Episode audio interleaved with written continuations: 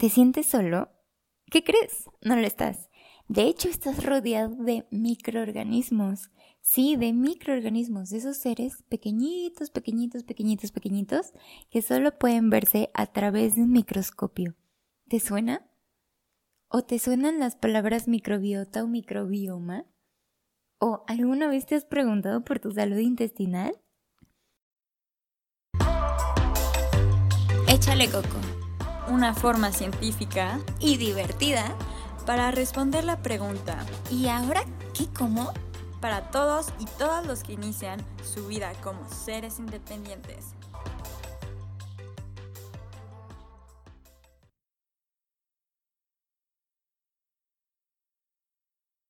Bienvenidas y bienvenidos a Échale Coco.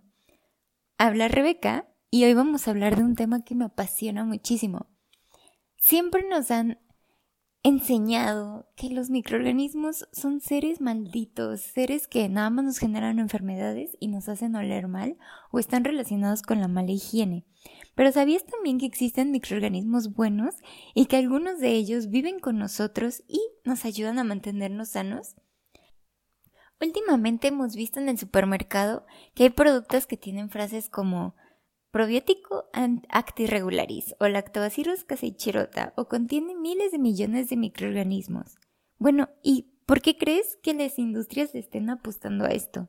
¿Crees que tenga una relación con tu salud?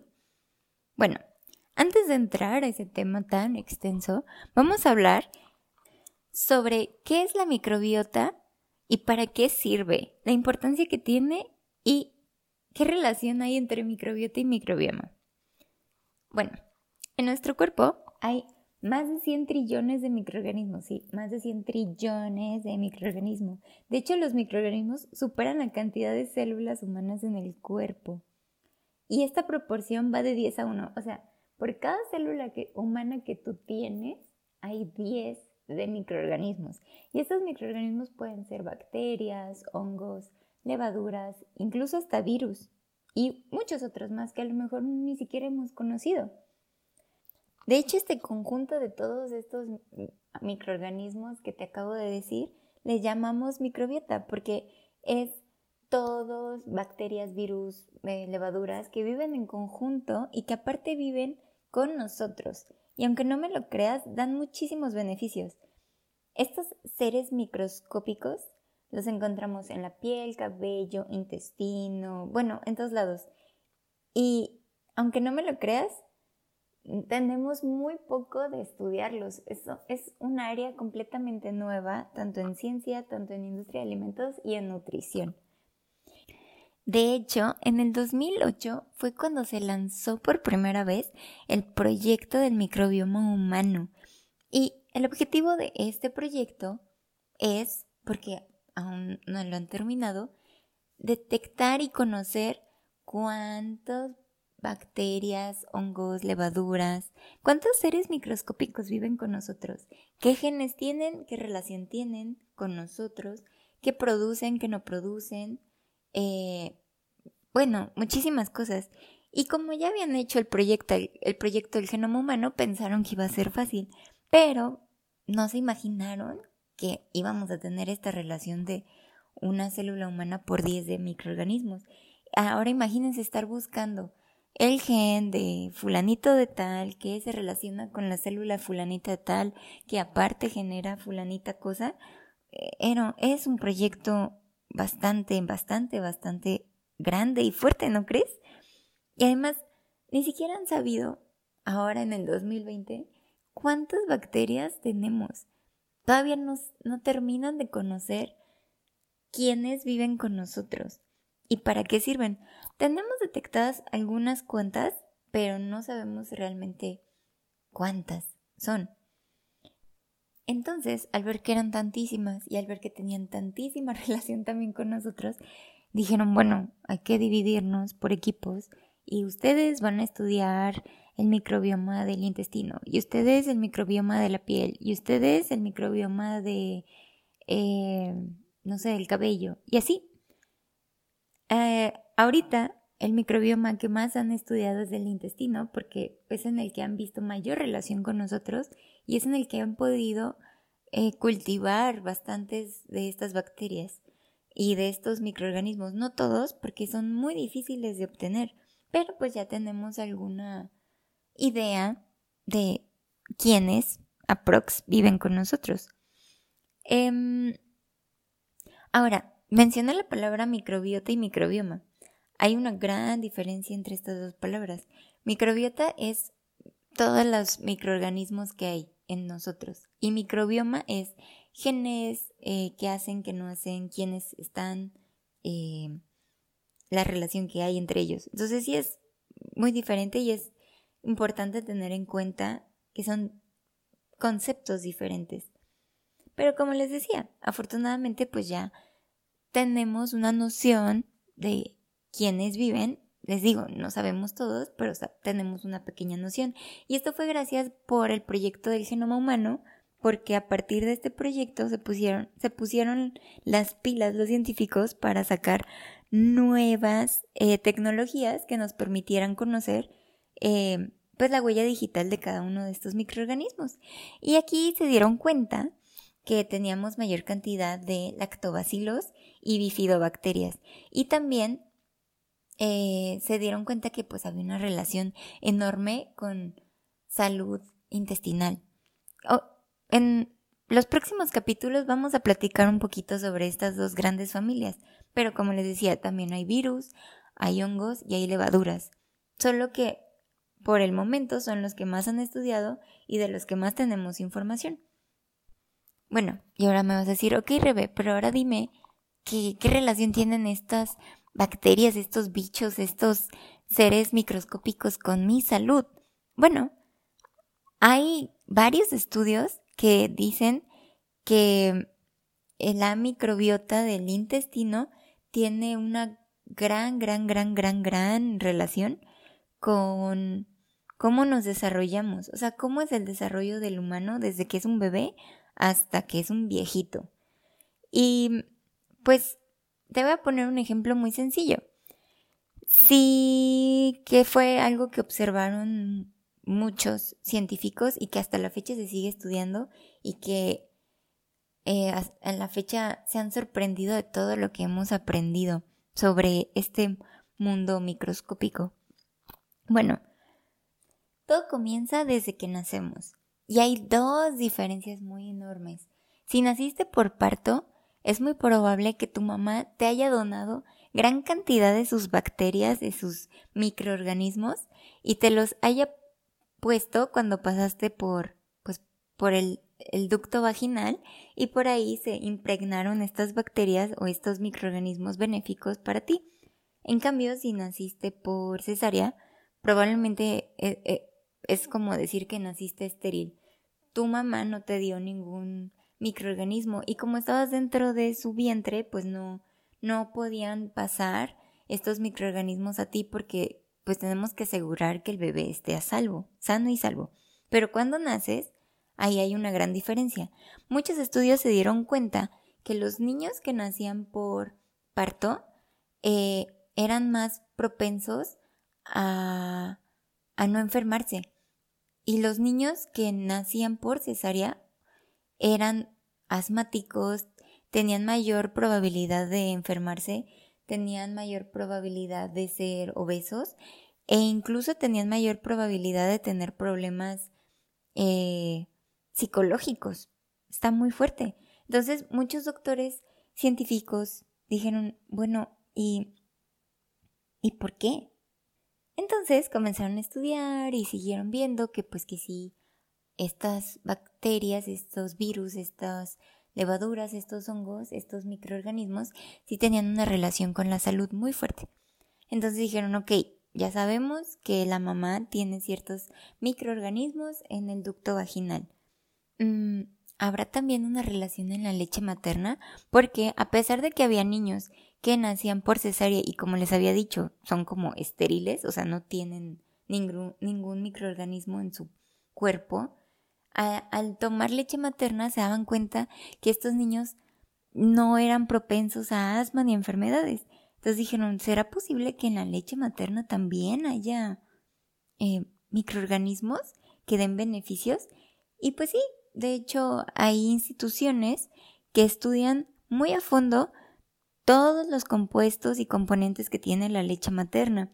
La leche materna se dieron cuenta que tenía gran cantidad de bífidos, que son de estas, este grupo de bacterias que les comentaba antes, que son las más estudiadas porque han visto que tiene relación con una buena salud.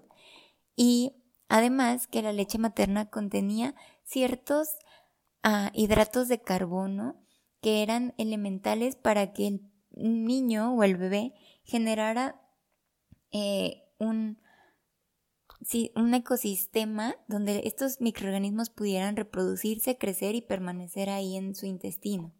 Entonces sí, si tu mamá te dio leche materna, además de que ayudó ella a su salud, te ayudó a ti también a darte estas, eh, estas fortalezas, porque estos microorganismos, como se habrán dado cuenta, tienen una relación muy grande con el sistema inmune, que es quien nos cuida de no enfermarnos. Ahora, si naciste por cesárea y tu mamá no te dio leche materna y decidió darte fórmula láctea, no te preocupes. La naturaleza es súper ultra mega sabia. Es tan sabia que te da todavía una oportunidad para que tú puedas generar tu propia microbiota y puedas defenderte de pues los otros microorganismos que sí te hacen daño. Y me vas a preguntar, Rebeca, pero ¿cómo es posible que yo pueda generar mi propia microbiota. Bueno, resulta que hay eh, una relación súper grande con lo que comes, con cómo duermes, con cuánto ejercicio haces, para que tú puedas poner o microorganismos que te hagan bien o microorganismos que no te hagan bien. Porque sí, así como tenemos microorganismos buenos, también tenemos microorganismos malos.